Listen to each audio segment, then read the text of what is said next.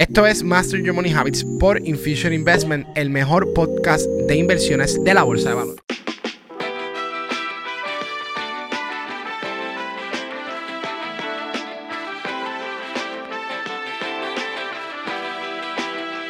Saludos y bienvenido a otro episodio más de Master Your Money Habits por Infusion Investment. Y hoy tenemos un tema particular eh, que es cómo yo sé que el trading es para mí. Y para esto me acompaña uno de los mentores de Infusion Investment, que su nombre es Richard Vibe. Richard, ¿cómo estás? ¿Cómo estás, Víctor? ¿Todo bien? ¿Todo bien? Un placer estar aquí con ustedes. Y de verdad que mi primer podcast, estoy un poquito nervioso, pero Ahí vamos, este tema está súper, súper interesante. Fíjate, una de las cosas que yo supe que tenías una habilidad para tradear era eso, que aunque tú tuvieses miedo, como que te lanzaba y, no lo pensabas mucho. Era como que vamos a hacerlo y que se echaba y todo. Sí, yo soy, ¿verdad? Yo soy una persona que, no le tengo miedo a nada. Yo prefiero tomar muchos riesgos. Soy una persona que toma demasiado riesgo a veces, ¿verdad? Pero de verdad que como, está hay un dicho que dice, ¿verdad? Si no tomas riesgo, pues como que no ¿verdad? No vas a ver esas oportunidades. o sea, tienes que arriesgarte. Toda la vida tienes un riesgo, ¿verdad? Pero tienes que arriesgarte para aprovechar cada oportunidad. Sí, no, porque cada oportunidad te trae, trae sus su circunstancias, no todas las cosas, no todos los riesgos van a ser negativos. Hay, un riesgo que tiene su recompensa y hay riesgos que tienen su recompensa aún mayor, así que eso es súper bueno. Ahora, yo voy a empezar con la pregunta, te voy a hacer una pregunta a ti, ¿verdad? Y es que, ¿cómo tú sabías que el trading era para ti? Antes de pues. comenzar, después de hablar de las habilidades y todas estas cosas que debes de tener.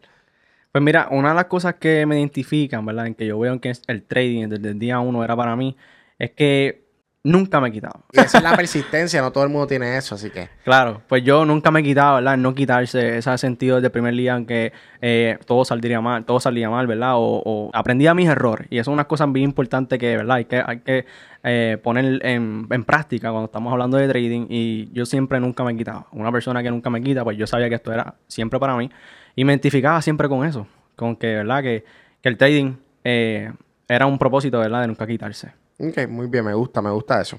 Pues mira, yo supe que el trading era para, eh, para mí cuando me ayudaba psicológicamente en mi vida. Y, y, cuando digo psicológicamente, yo, yo padezco de, de, déficit de atención con hiperactividad y, y algunas veces Todavía me pasa algunas veces eh, que tomo muchas decisiones pues, pues un poco compulsivas, ¿verdad? Claro. Pero la, el trading de alguna manera u otra me ha ayudado a mejorar, ¿verdad? Ese, ese déficit de atención y también me ha ayudado a tomar un poco mejor decisiones, a pensarlas un poco más antes de actuar de cierta manera.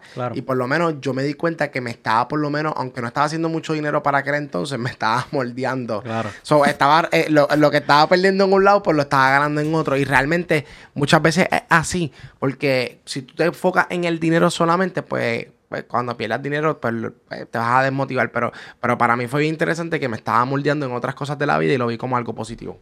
Nice. Eh, y en verdad, uno, ¿verdad? Esto, una de las cosas bien importantes, yo siempre digo que a mis estudiantes y a todo el mundo que el trading, las emociones es el tema más importante de todo. O sea, cuando digo de todo, es de todos los temas que nosotros discutimos, ¿verdad? Pues el, esas emociones es lo más, más importante porque es lo más que te pones a prueba en cuando estás haciendo trading. Recuerda que el, ¿verdad? el ser humano está compuesto por un 80% de emociones y eso es lo que nos afecta a nosotros dentro de la bolsa de valores que nos lleva a tomar, ¿verdad? Lo que son las malas decisiones, ¿ok?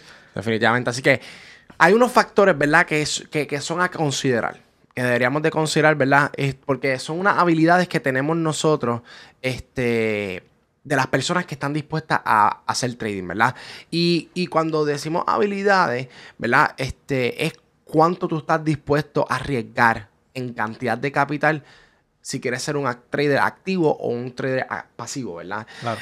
Y, y cuando digo cuánto tiempo o, cómo o cuánto dispuesto está dispuesto a arriesgar, pues eso es bien interesante porque una de las cosas que, yo siempre me, di, me dije que yo no iba a, trabajar por dinero, sino que yo iba a trabajar porque me apasionaba y porque de alguna manera u otra vi, yo vivo de alguna manera u otra la libertad financiera. La libertad financiera, todo el mundo piensa que vamos a estar en un bote todos los días, en la playa, viajando en aviones. Pero la libertad financiera realmente es tú poder disfrutarte lo que estás haciendo, poder salir cuando tú quieras, poder compartir con personas que aumenten tu crecimiento, este, no tanto personal, sino que en, todas las áreas de tu vida. Y eso realmente lo que es la, la, libertad financiera. La libertad financiera es tú poder educarte en cualquier momento, estar con personas que te apoyen en cualquier momento, en que quieran seguir que tú sigas progresando, ¿verdad? Y todo eso es lo que va a provocar en eventualmente que sí que tú vivas una vida pues extraordinaria, pero hay un momento, ¿verdad? Donde eh, hay un proceso.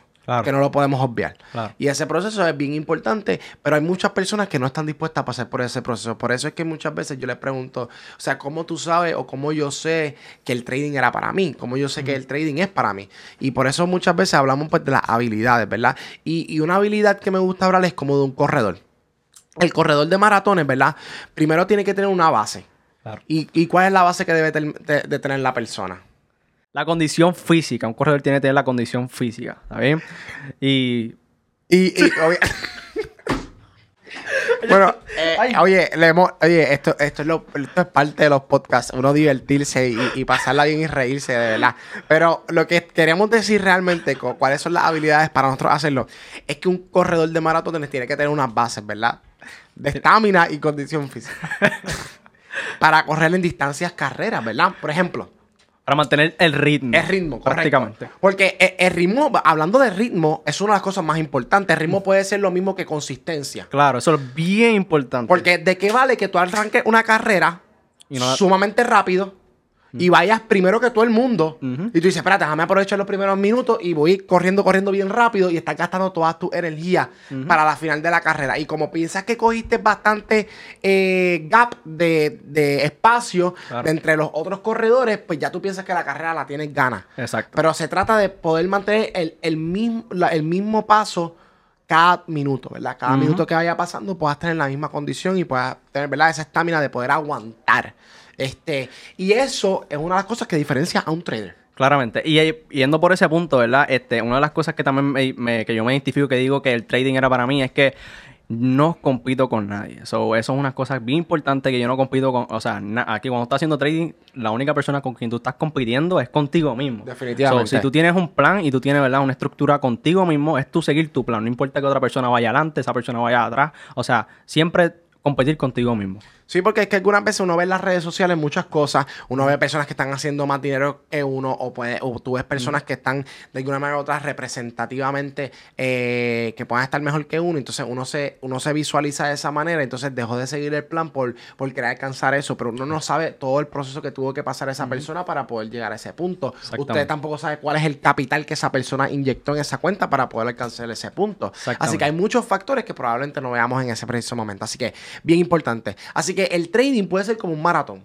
Y, un maratón es porque muchas personas los primeros días arrancan rápido, como las carreras. y, el maratón, la, peculiaridad de un maratón es que tú no puedes arrancar rápido, tú tienes que arrancar en un mismo paso que puedas sostener por, por 30, 40, 50 vueltas. Es decir, a tu paso. prácticamente. A tu paso. Y si tú puedes, obviamente, acondicionarte en ese mismo paso, obviamente tú poder progresar tú mismo como tú te sientas, ¿verdad? En ese próximo momento. Y como, y mismo el trading. Muchas veces cuando las personas empiezan en el trading, quieren empezar rápido, quieren empezar a generar dinero, quieren empezar a tener resultados ya, rápido. quieren pasar a todo el mundo por el lado y de momento se están quedando sin gasolina a mitad de camino. Y entonces empiezan a frustrarse. Pero lo que tienen que entender es que es parte del proceso, ¿verdad? Y que tienen que entender cuáles son las eh, habilidades que tú tienes que tener para tú poder, ¿verdad? Hacer trading, ¿ok? Así que una de las cosas que tú tienes que, pensar, ¿verdad? Es que para hacer trading tú no necesitas ningún tipo, ningún tipo de título financiero para ser exitoso en el trading. Tú no tienes que tener el más naculado de finanzas. No tienes ni que tener la serie, la, serie 64. no tienes que tener la serie 7. No tienes que tener ninguna de esas certificaciones porque esas certificaciones son para manejar portfolio de otras personas.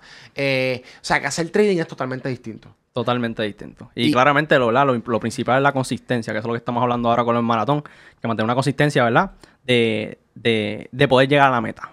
Correcto. Así que no tan solo tener conocimiento financiero te va a hacer falta, sino que te va a hacer una falta bien importante, que es lo más importante que tú dijiste, que es la inteligencia emocional. Y yo creo que no todo el mundo tiene la inteligencia emocional, ¿verdad? Para poder eh, tener resultados reales en, en, ¿verdad? en lo que es en la bolsa de valores. Así que eso es bien, bien importante. Ahora, muchas veces cuando tenemos inteligencia eh, emocionales. emocionales, también necesitamos la inteligencia para nosotros manejar nuestras finanzas personales. Porque muchas personas quieren ser exitosos dentro del trading, pero tienen muchas deudas. Entonces, ¿qué va a pesar más?